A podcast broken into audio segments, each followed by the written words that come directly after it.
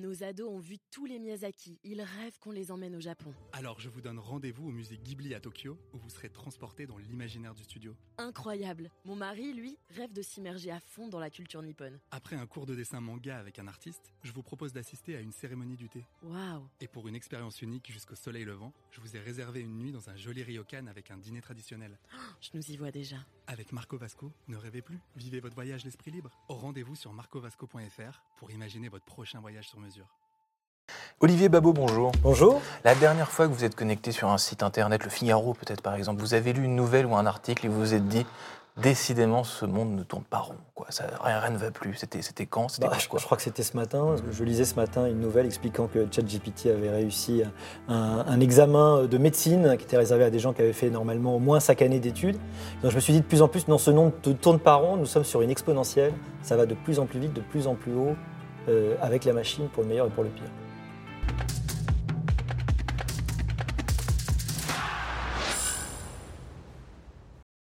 Bonjour à tous et bienvenue au Talk Décideur du Figaro avec aujourd'hui en face de moi Olivier Babot, professeur, essayiste fondateur de l'Institut Sapiens et un peu obsédé en ce moment par ChatGPT.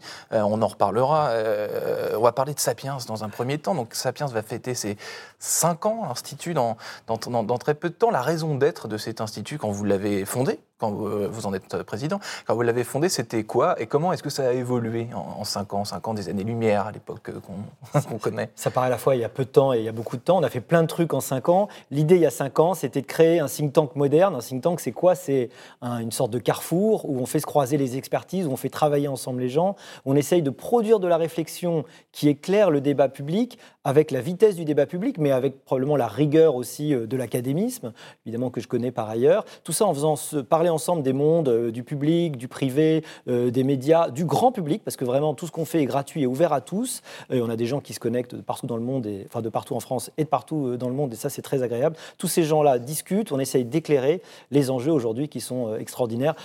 Sapiens, quand on l'a créé, l'idée c'était la machine change le monde, pour le meilleur, pour le pire. Et ben, il faut essayer d'apporter des réponses. Ben, depuis cinq ans, c'est pas ennuyé. Voilà. Ça, je veux bien croire. Comment est-ce qu'on choisit ces combats? Alors, on parlera de vos combats ensuite, Olivier Babot, mais les combats de l'Institut Sapiens, comment est-ce qu'on les choisit? Euh, Année après année, vous faites quoi? Vous vous adaptez, vous voyez ce qui se passe dans le monde, vous lisez la presse, parfois pour le meilleur comme pour le pire, et vous vous, vous adaptez à ça? On lit énormément de choses, on regarde un petit peu par capillarité, et puis euh, en fait on est évidemment euh, intéressé plus sur certaines choses. On a aussi des experts qui viennent et qui nous disent tiens j'ai envie de porter une parole là-dessus, et donc nous on les aide à se valoriser, à pouvoir euh, peut-être mettre en forme leur réflexion, ou on organise des groupes, et puis évidemment Ah, il y a êtes des choses. de tête un peu. Et aussi, un alors. petit peu, bah, très souvent, en fait, il suffit qu'ils viennent. Et puis, euh, on rencontre énormément de gens, on rencontre des centaines, des milliers de gens chaque année. C'est ça qui est passionnant dans ce, dans ce métier et qui sort vraiment d'ailleurs de, de l'université où on est, pour d'autres raisons, plus concentré sur d'autres choses. Et donc, en rencontrant plein de choses, on a plein d'idées, les idées germent, mais à un moment, on dit Ah bah tiens, là, euh, par exemple, sur la douleur chronique, euh, sur l'observance médicale, euh, sur la santé visuelle, pour prendre juste des exemples qui sont dans la santé, on dit Ah, il y a un truc, on a envie de mener un combat, on a envie de faire entendre une voix, ou Ah, il y a un truc qui n'est pas normal, il y a, y a un scandale, il y, a, y a un manque, les gens ne sont pas au courant de telle chose, il faut parler de ce sujet. On a une idée, on se développe, on on étudie, on fait une petite étude, et, puis voilà, on sort des chiffres ou, ou des, des rapports et on en parle. Quoi. Parce que je me souviens, au tout début de Sapiens, c'était euh, le, le grand sujet. Aujourd'hui, c'est totalement rentré dans le... Ça s'est moulé, disons, ça s'est greffé à notre époque, mais c'était l'intelligence artificielle. Je me souviens du docteur Laurent Alexandre, que vous connaissez bien. L'intelligence artificielle, c'était le buzzword, c'était le chat GPT. Euh, de, de- de- de- de 2017. Il bah, ouais, faut se souvenir, il y, a- y a des modes. hein. On parlait aussi de l'imprimante 3D à un moment, ça va complètement changer. Parfois, on est déçu, il se passe rien. Et l'IA, c'était ce qui s'est passé. C'est-à-dire qu'après une- une sorte d'excitation, c'était un peu retombé parce qu'on s'était dit, bon, l'IA forte, c'est dans très longtemps. Et en fait, depuis quelques semaines, on est dans un monde complètement nouveau parce qu'on se rend compte qu'on n'a pas besoin d'une IA très intelligente. Le ChatGPT est encore stupide, elle ne sait pas ce qu'elle fait en fait. hein. Il n'y a pas de Mhm. conscience de soi, il n'y a pas de volonté. En revanche, c'est une IA extrêmement performante avec les nouvelles technologies euh, d'intelligence artificielle qui se sont développées et la puissance qui va avec et qui donne des résultats authentiquement bluffants dont les applications en économie, dans la société, euh, sont, sont infinies. Intelligence artificielle, métavers, c'est le genre de, de concept dont on se dit, euh, dont ils font un peu peur, et on se dit un peu, peut-être même par paresse, oh là, c'est- ça c'est vraiment le futur, quoi.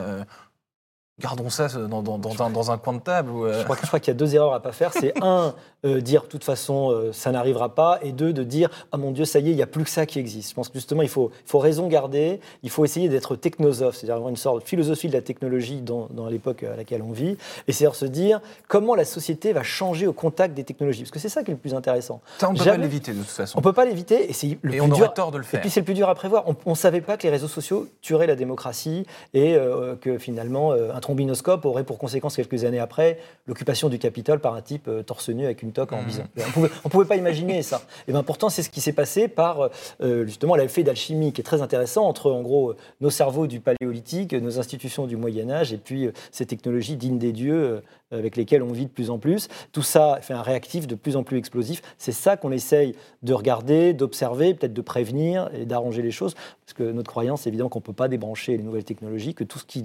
C'est la loi de Caldor, hein. tout ce qui peut se faire va se faire. Il faut donc qu'on essaye d'aiguiller. La question, c'est comment on arrive à aiguiller tout ça. D'aiguiller, de réguler, de faire en sorte que, bah, que, ce ne soit pas le, la que ça soit pour le, chaos, quoi.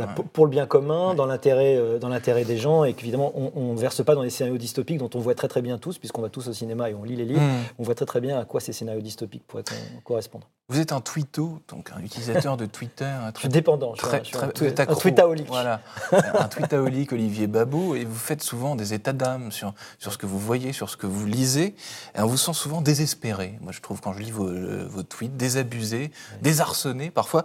Et pourtant, vous ne manquez pas d'énergie finalement, que, la nouvelle soit négative ou positive. Vous savez, c'est Gramsci qui dit qu'il faut euh, le pessimisme de la raison et l'optimisme de la volonté. J'ai ça sur Twitter. Un jour, quelqu'un m'a demandé, je crois que c'était un ancien étudiant qui, me suivait, il m'écrit, mais je ne comprends pas quelle est votre stratégie sur Twitter. Et je lui dis, mais j'ai pas de stratégie, il se trouve que je suis entre deux portes, je suis dans le taxi, je, fais un, je suis dans le train, je voyage beaucoup. Eh ben, j'ai une idée, j'écris un truc, j'ai pas énormément de filtres, j'en ai un peu heureusement, sinon on verrait ce que ce serait, mais j'ai pas énormément de filtres, donc je tweete, et puis c'est rigolo parce qu'il y, y, a pas mal de gens qui réagissent. Quoique j'ai une règle très importante sur Twitter, c'est que je ne lis quasiment pas les commentaires.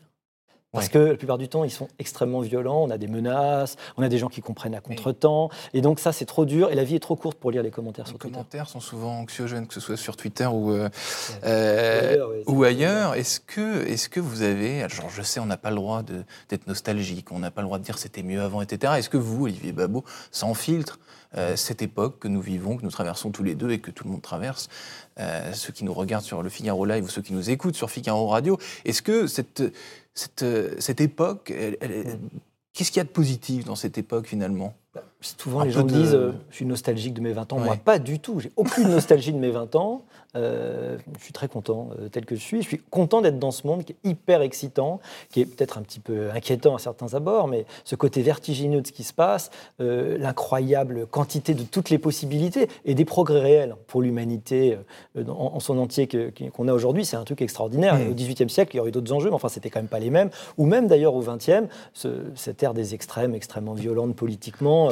Moi, j'étais plutôt content en 89 de l'avoir ce, ce, clore avec la fin du, du, du mur de Berlin c'était pas la fin de l'histoire. On voit que l'histoire continue de façon différente et qu'on peut faire quelque chose. Moi, je suis ravi d'avoir tous ces outils, mais il ne faut pas évidemment tourner le dos à tous les défis que ça. ça Olivier Babot, je sais qu'on a une passion euh, commune, enfin peut-être plusieurs, mais en tout cas une passion commune. Ce sont les buzzwords, enfin les mots, les, expressions, euh, les choses à la, à la mode. Encore, euh, le, monde d'après, c'est entre guillemets, le monde d'après, c'est quelque chose dont on a parlé pendant toute la crise sanitaire. En gros, aujourd'hui, le monde d'après. Ben, il n'y a, plus, on ne le lit plus dans la presse, on n'en parle plus. Euh, est-ce que vous pouvez me décortiquer, m'analyser peut-être, professeur Babot, ce, tic de langage et ce, buzzword? D'abord, les buzzwords sont facilités par le fait qu'on vit dans des médias qui, même avec des journalistes qui vivent avec des choses qui sont comme une forme de prêt-à-penser qui arrange beaucoup. C'est un peu comme euh, ce que j'essaie d'apprendre à mes étudiants de ne pas faire, c'est-à-dire utiliser les mots qui sont les expressions toutes faites. Vous savez, l'inflation galopante est toujours galopante. et au bout d'un moment, si l'expression est toute faite et qu'elle est tout le temps utilisée, eh ben elle est vide. Et ce qu'il faut, c'est en permanence essayer de les réutiliser. Les buzzwords, ils sont intéressants parce qu'ils montrent, à un moment donné, ils, montrent un problème qu'on n'arrive pas, sur lequel on a du mal à mettre le doigt. Le monde d'après, c'est qu'on essaye de, de sentir qu'on veut ou qu'on se trompe d'ailleurs sur le fait que le monde change complètement. Parfois, on ne fait que traduire ses propres aspirations on montre le fait qu'on a envie que tout change et que le monde d'après, c'est forcément celui qui doit correspondre à celui euh, qu'on avait envie de euh, voir arriver. Et au contraire, ça peut être une inquiétude, puis ça peut être une illusion complète sur le fait que les choses ne changent pas réellement. Je pense qu'il faut toujours, quand on regarde le passé, c'est ça qui est intéressant quand on regarde le passé, voir que en réalité, la plupart des choses sont déjà le prolongement de ce qui existait déjà, avec des espèces d'invariants de la, la nature humaine et la société, par exemple, qui continuent, mmh. et puis des choses authentiquement nouvelles euh, qui font qu'on arrive euh, effectivement à voir arriver des choses qui n'existaient pas euh, authentiquement, même économiquement, sur les plateformes, les, le fonctionnement à coût marginal zéro, et puis qui a des conséquences énormes sur la société, sur la création de valeur. Vous avez évoqué, Olivier Babot, vos, étudiants, un étudiant qui, vous, qui vous avait écrit. vous êtes prof, donc vous enseignez à des, masters notamment, vous êtes entrepreneur. Est-ce que ça se. Vous êtes essayé, je l'ai dit aussi en, préambule, mais est-ce que ce sont des choses qui se, qui se confondent bien, qui se, euh, vous articulez votre vie professionnelle de façon. Euh, comment vous faites voilà. Bah, en fait, quand on est professeur de, gestion d'entreprise et qu'on parle, par exemple, euh, de la psychosociologie de la décision, mm. parce que je fais des cours là-dessus, en fait, tout ce que je fais à côté, il enrichit mes cours, parce que je peux parler de ce que les entreprises font, parce que j'en vois tous les jours, de ce que font les entrepreneurs, de la façon dont ça fonctionne, des questions que ça pose. Je crois vraiment que de plus en plus l'universitaire, avec le temps qui, qui, évolue, il a besoin justement d'être quelqu'un de transversal qui fait le lien entre les savoirs, entre les disciplines, qui pose des questions qui problématise, parce qu'évidemment, pour apprendre des choses euh, très concrètes euh, et très ponctuelles, l'étudiant, de plus en plus, il a plus besoin de nous, il peut aller sur Internet pour faire ça. Vous êtes un universitaire proactif, on pourrait dire. Oui, je suis un universitaire qui, sort beaucoup des murs de l'universitaire. Je pense qu'il faut tous les styles. Euh, vous pouvez avoir des gens qui sont à 100% à l'intérieur et c'est très très bien. Moi, je suis un universitaire qui très rapidement a senti le besoin d'aller à l'extérieur. J'ai fait un petit peu de politique, j'étais en cabinet ministériel, je me suis intéressé à la chose publique. Je m'y intéresse toujours, mais d'une autre façon, pas dans l'engagement, mais plutôt mm. dans l'engagement des idées. Et je pense vraiment que le, débat public a besoin euh, d'espèces de de, gens qui viennent titiller euh, et qui ont un peu cette liberté, comme j'ai cette chance-là, mm. cette liberté liberté de ton, cette liberté de parole, et puis cette liberté de temps qui fait que j'ai le temps de réfléchir à ce qui mm. se passe. Et puis une partie de mes activités, c'est de faire des conférences euh, à droite, à gauche sur ce monde qui, arrive. Est-ce qu'enthousiasmer, euh, enchanter les élèves, c'est une chose évidente à notre époque? Est-ce que vous, quand vous étiez euh, sur les, sur les bancs de l'université, que vous aviez un prof en, face de vous, un universitaire, qu'est-ce que vous appréciez ou pas chez cet universitaire et qu'est-ce que vous reproduisez dans votre façon d'enseigner La recette Babou pour enseigner, c'est quoi Si tant est qu'il y en ait une? J'essaye en fait, déjà d'être enthousiaste. J'ai assisté dans ma vie, j'étais étudiant très longtemps, euh, dans, beaucoup d'endroits, dans plein de disciplines.